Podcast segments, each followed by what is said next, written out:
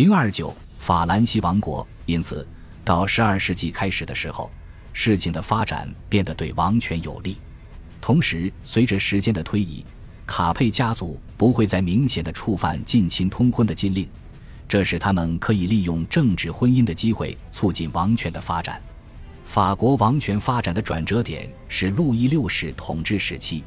路易对法国王权发展的巨大贡献在于将王室土地及王田稳定的控制在自己手中，同时摧毁了那些对旅行者和商人违法征收赋税的领主的城堡。并在这些地区建立了自己的城堡来征收税款。他的举措和其他的封君的做法并无二致，但是他的传记作者圣德尼修道院院长叙热将他描述为基督教国王的理想形象，称他保护教会和穷人免受邪恶势力的侵扰破坏，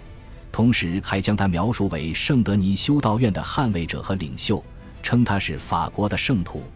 这些记载提供了其他封君不具备的意识形态方面的基础。同样的趋势还表现在他通过触摸治愈患有结核病的穷人这样的事情上。路易在国王直属领地之外也非常活跃。他高超的外交技巧和一次偶然的战役，尽管不能使英格兰的亨利一世不情愿地效忠于他，但是在一千一百三十五年亨利去世之后。这两个因素使亨利一世未来的继承人以及内战中的竞争者效忠于他。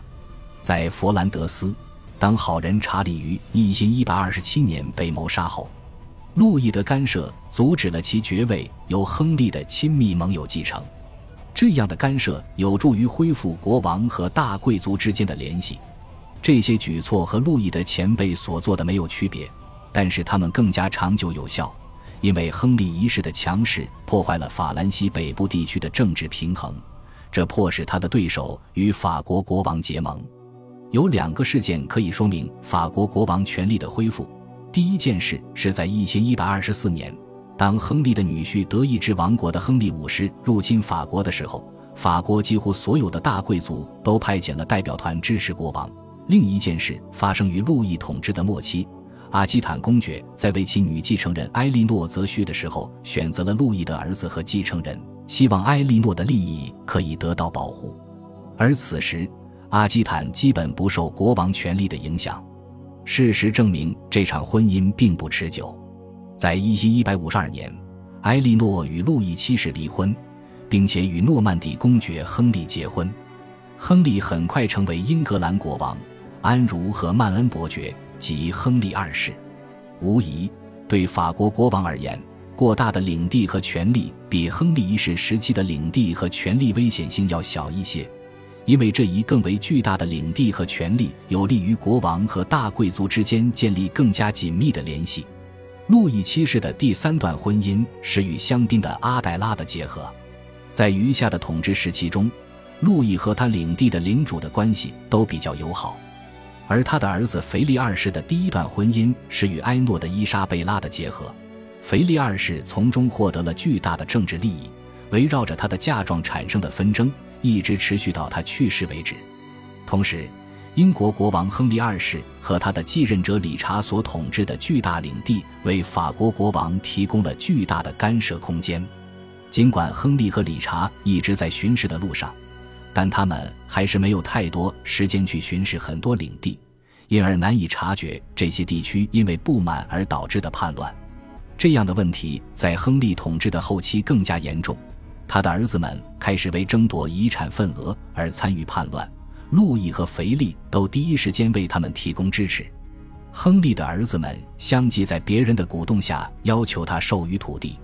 每个儿子都对父亲的安排感到不安。都被鼓动参与叛乱，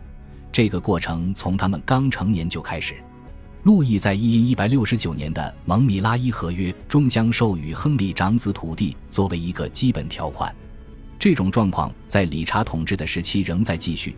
他的弟弟约翰同样被鼓动参加叛乱，类似的手段同样被运用于亨利的附庸。在一一七三至一一七四年反对亨利的大叛乱平息之后。路易将不得剥夺叛乱者土地作为合约的一个条款，这种做法在很多方面都有助于卡佩家族的发展。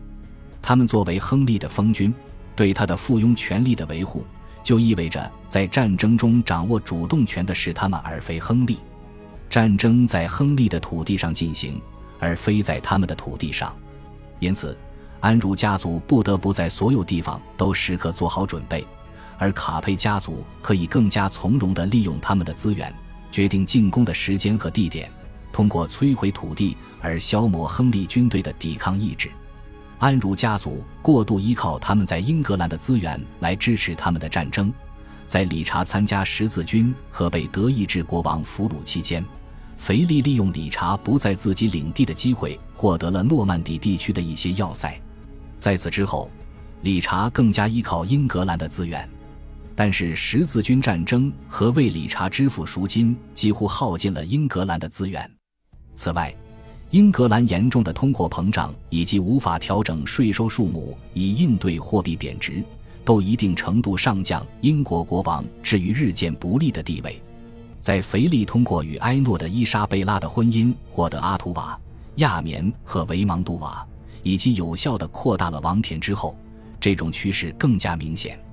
一九四至一九七年的大饥荒打击了腓力的战争努力，同时也打击了理查的战争努力。但是法国王田的经济复苏尚未达到转折点，英格兰却达到了。英国过多的人口导致了通货膨胀，并且给国王、封君及其封臣之间的关系带来了巨大的压力。这时，运气再一次青睐了发展后来者。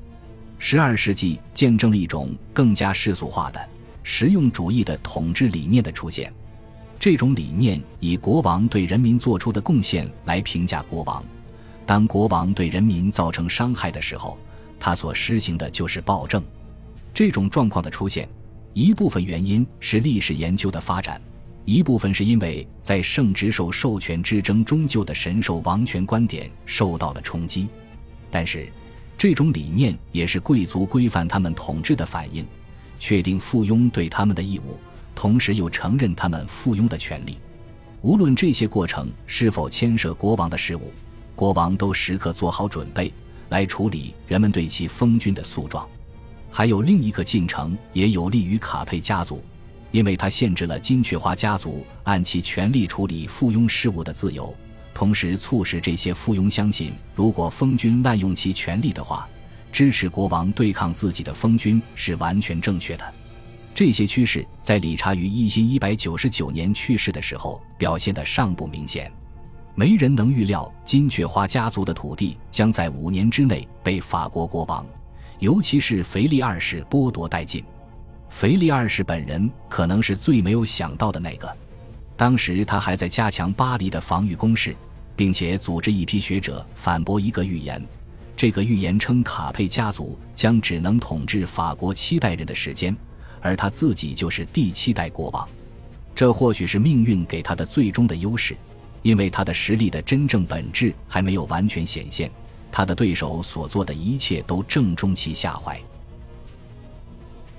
恭喜你又听完三集，欢迎点赞、留言、关注主播，主页有更多精彩内容。